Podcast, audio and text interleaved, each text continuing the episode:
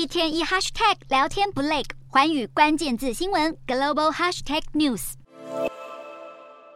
美国联准会如市场预期宣布升息一码，最新利率声明暗示升息周期已经将近尾声。加上联准会主席鲍尔也声明表示，通膨减缓过程已经开始，投资人对经济前景越来越乐观，让美股尾盘黑翻红。美股四大指数收盘齐扬，道琼指数上涨六点九二点，收三万四千零九十二点九六点；纳斯达克上扬两百三十一点七七点，收一万一千八百一十六点三二点；标普五百上涨四十二点六一点，收四千一百一十九点二。二一点，非半指数上扬一百五十一点五五点，收三千零七十三点四七点。欧洲股市方面，在美国联准会宣布升息一码前夕，欧洲投资人避免积极的下注，收紧投资力道。欧洲三大股市多数收跌，英国股市小跌十点五九点，收七千七百六十一点一一点。德国股市小涨五十二点四七点，收一万五千一百八十点七四点。法国股市下跌五点三一点，收七千零七十七点一一点。以上就是今天的欧美股动态。